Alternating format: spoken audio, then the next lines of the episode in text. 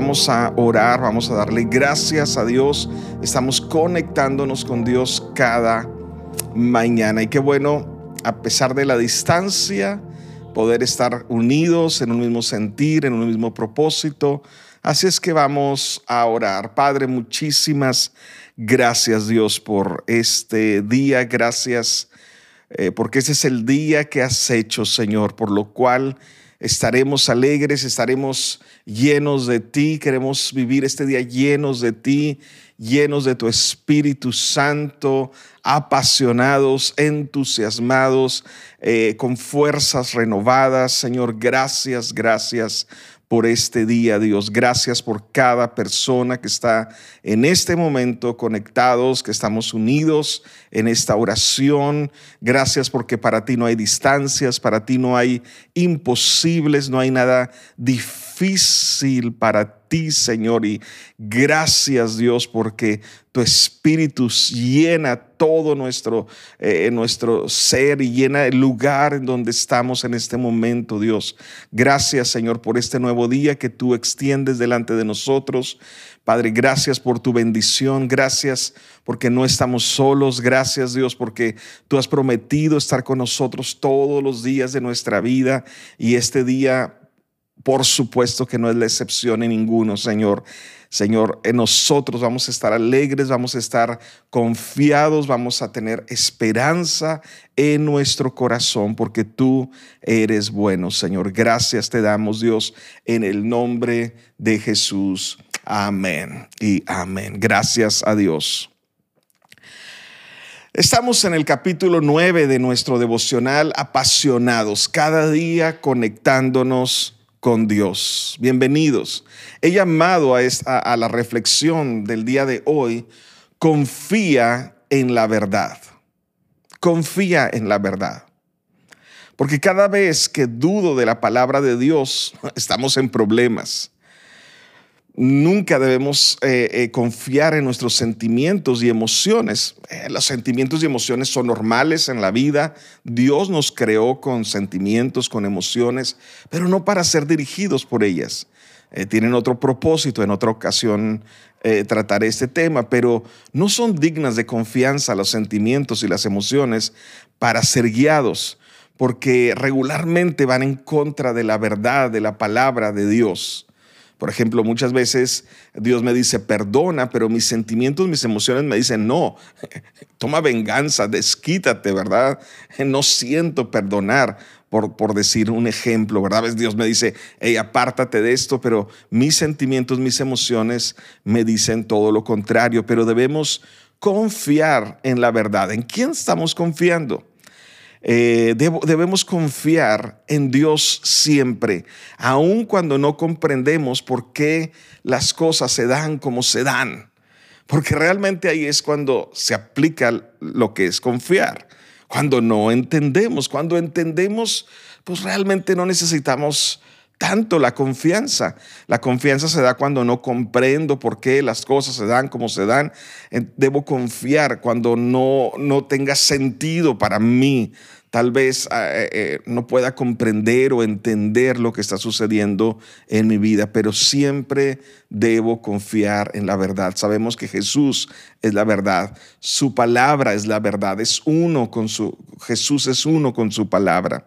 Por eso el Proverbios capítulo 3, que es mi verso clave el día de hoy, Proverbios 3, versos 5, 6 y 7. Voy a leer los primeros, el 5 y el 6 primero. Proverbios 3, 5, 6 dice, confía en el Señor con todo tu corazón. No dependas de tu propio entendimiento. Busca su voluntad en todo lo que hagas y Él te mostrará cuál camino tomar. Ok, tal vez algunos de ustedes se han estado preguntando en estos días o el día de hoy qué camino debo tomar. Voy a, vuelvo, vuelvo a leer esta palabra, confía en el Señor con todo tu corazón, no dependas de tu propio entendimiento, busca su voluntad en todo lo que hagas y Él te mostrará cuál camino tomar. En esta escritura vemos cuatro oraciones cuatro, las cuales debemos, eh, eh, o sea, cuatro verbos en estas oraciones a los cuales debemos poner atención. Dice, confía, dice, no dependas, busca su voluntad, dice, y Él te mostrará, o sea, Él nos dirigirá. Las primeras tres cosas que nos mencionan aquí estos versos es cosas que nosotros debemos hacer. Y la cuarta es una promesa que Dios cumplirá siempre y cuando nosotros hagamos las primeras tres. Recordemos que las promesas de Dios siempre son condicionales a nuestra obediencia, a nuestra fe, si creemos, si confiamos, si obedecemos, etc. Entonces, eh, las primeras tres cosas son cosas que debemos hacer nosotros y la cuarta es una promesa de Dios que dice que Él nos va a dirigir, Él nos va a mostrar cuál camino debemos tomar.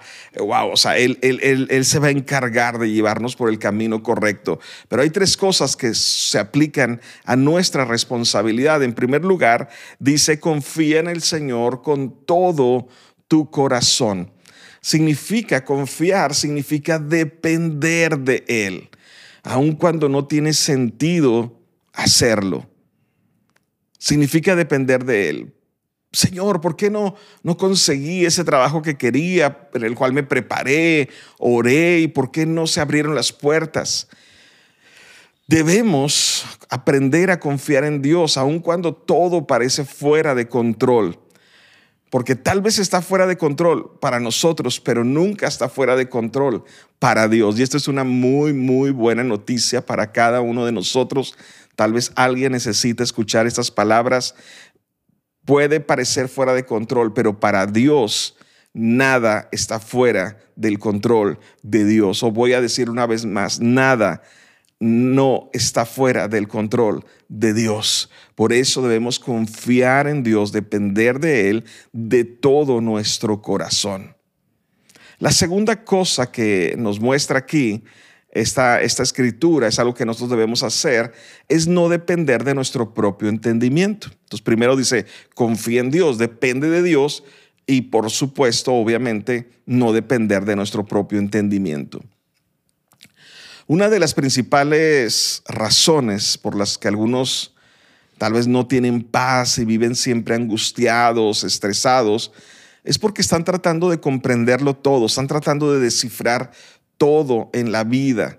La, realidad de la vida es que hay muchas cosas, la mayoría, que nunca podremos comprender o descifrar. Vamos a hacernos preguntas sobre cosas que nunca te serán contestadas. No está mal hacer preguntas a Dios, pero la realidad es que muchas de esas preguntas nunca serán contestadas. Eh, la reacción normal a una enfermedad, a una crisis, a una pérdida, a una muerte de un ser querido, Señor, ¿por qué? ¿Por qué Dios? ¿Por qué ocurre esto? Y en ocasiones obtenemos una respuesta, pero sabrás seguramente por experiencia que a veces no obtienes ninguna respuesta. Esto es real. ¿Qué hacer con los por qué de la vida? Señor, ¿por qué se terminó esta relación? ¿Por qué él o ella murió tan joven? ¿Por qué? ¿Por qué perdí mi trabajo? ¿Por qué está sucediendo esto? Bueno, Dios no promete una explicación para cada cosa en la vida. De hecho, Dios no nos debe ninguna explicación. Porque realmente si lo entendieras todo, serías Dios. Y no eres Dios, no soy Dios. No lo entiendo todo. Eh, la realidad es que no debemos entenderlo todo, pero sí debemos confiar en Dios en todas las cosas. No tengo por qué entenderlo todo. El testimonio que he escuchado una y otra vez es, es que a veces decimos, en esta crisis, en esta situación que pasé, en esta pérdida, wow, estaba tan angustiado, tenía tantas dudas hasta que por fin dejé de entender el porqué y simplemente comencé a confiar en Dios y mi corazón se llenó de paz. ¿Por qué? ¿Por qué sucede esto? Porque Dios tiene más interés en consolarnos que en explicarnos las cosas porque realmente lo que nosotros necesitamos es el consuelo de Dios, la presencia de Dios en nuestra vida, no tanto llenar nuestro cerebro con respuestas y explicaciones de por qué suceden las cosas, porque definitivamente hay muchos por qué que nunca vamos a poder comprender o descifrar. Por eso la escritura dice, hey, no dependes o no te apoyes en tu propio entendimiento. Hey, confía en el Señor, nos dice en primer lugar. Y en segundo lugar dice, oh, no confíes en ti, no dependas de tu propio entendimiento. Una de las cosas que estoy aprendiendo en la vida lentamente, tal vez soy un poco cabeza dura, es que no tengo que descifrar el por qué, no tengo que entender el cómo o cuándo Dios hace lo que hace. Sencillamente tengo que confiar en Él. Tengo que confiar en Él. Entonces, en primer lugar nos dice, hey, depende del Señor, confía del Señor. En segundo lugar nos dice, hey, no dependas de tu propio entendimiento, no, no, no trates todo de descifrarlo, de entenderlo, de comprenderlo, porque no eres Dios. Y en tercer lugar, nos dice esta escritura, este proverbio, dice, busca su voluntad en todo lo que hagas. Busca su voluntad en todo. No nomás en las cosas que tú creas que son importantes o no solamente cuando se trata de asuntos de ministerio, sino en todo lo que hagas, sea en tus estudios, sea en tu, trabajo, en tus negocios, en tu familia, eh, en tus decisiones. Busca su voluntad, busca la voluntad de Dios. Para eso debemos reconocer que la voluntad de Dios es buena, agradable, perfecta. ¿Por qué la voluntad de Dios es buena, agradable y perfecta? Porque Dios es bueno porque Dios es amoroso. ¿Sí? Dios conoce todos mis problemas, Él conoce también todos mis deseos, mis, las cosas en mi corazón. Y Dios está en control y tiene el poder de cambiar tus problemas. Dios sabe lo que hace, Dios tiene un plan y un propósito en nuestra vida. Dios nunca comete errores, entonces, wow, son suficientes razones para buscar la voluntad de Dios en todo lo que hacemos. La voluntad de Dios no es una medicina amarga que te tomas así a fuerza. Porque tú no la vas a buscar, debes reconocer que Dios es bueno, su voluntad es buena, agradable y perfecta, Él es todopoderoso. Así es que debemos confiar en el plan de Dios para nuestra vida. Entonces, en primer lugar nos dice, hey, confía en el Señor de todo tu corazón, depende de Él. Segundo lugar, no dependas de ti, no dependas de tu propio entendimiento, de si comprendes o no las cosas, confía en Él. En tercer lugar, nos dice, busca su voluntad en todo lo que hagas. Busca. Y después, esas son las cosas que hacemos nosotros. Y después Dios promete, nos da una promesa que Dios dirigirá, nos dirigirá en el camino que debemos tomar. Dice, y Él te mostrará cuál camino tomar. Dios te mostrará cuál camino tomar. ¿Cómo lo hará? No sé, pero Dios nos mostrará cuál camino tomar. Ese es el resultado. Dios guiará, guiará mis pasos y puedo tener plena certeza de ello. Ah, una de las principales razones de estrés en la vida es la indecisión. ¿Hacia dónde voy? Voy hacia allá, hago esto, hago aquello. Señor, ayúdame, ¿qué hago? La indecisión. Cuando tomamos decisiones, cesa el estrés. Eh, y Dios promete dirigir eh, cuál camino debemos tomar en la vida. Si es que yo quiero animarte, confía en Él y créele. Dios nos va a guiar en todo nuestra vida. Él nos va a llevar al puerto deseado, ¿verdad? Y aún donde no hay camino, Dios abrirá un camino. Y bueno, quiero concluir antes de orar. Quiero concluir, leer otros dos versos aquí mismo en Proverbios capítulo 3 Leímos el verso 5 y 6, ahora quiero terminar leyendo el 7 y el 8.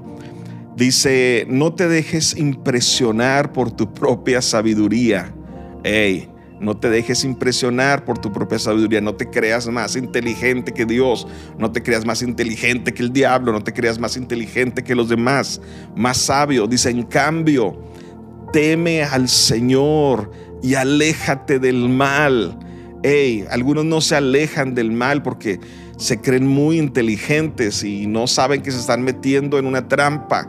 Aléjate del mal y dice entonces, verso 8, Proverbios 3, 8, Dios dará salud a tu cuerpo y fortalecerá y, fortaleza a tus huesos.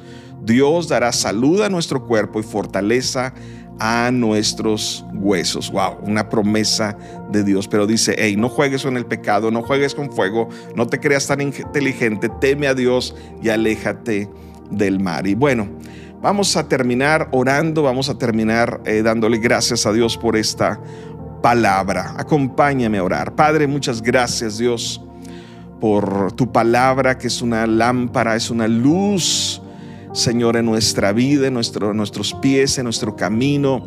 Gracias Dios Padre, hoy Señor queremos decidir con todo nuestro corazón confiar en ti, no depender en, nuestra sabiduría, Señor, buscar tu voluntad en todo lo que hacemos, Señor, alejarnos del mal, temerte a ti, Señor, a través de todo este día, Dios. Gracias, Dios, por tu palabra.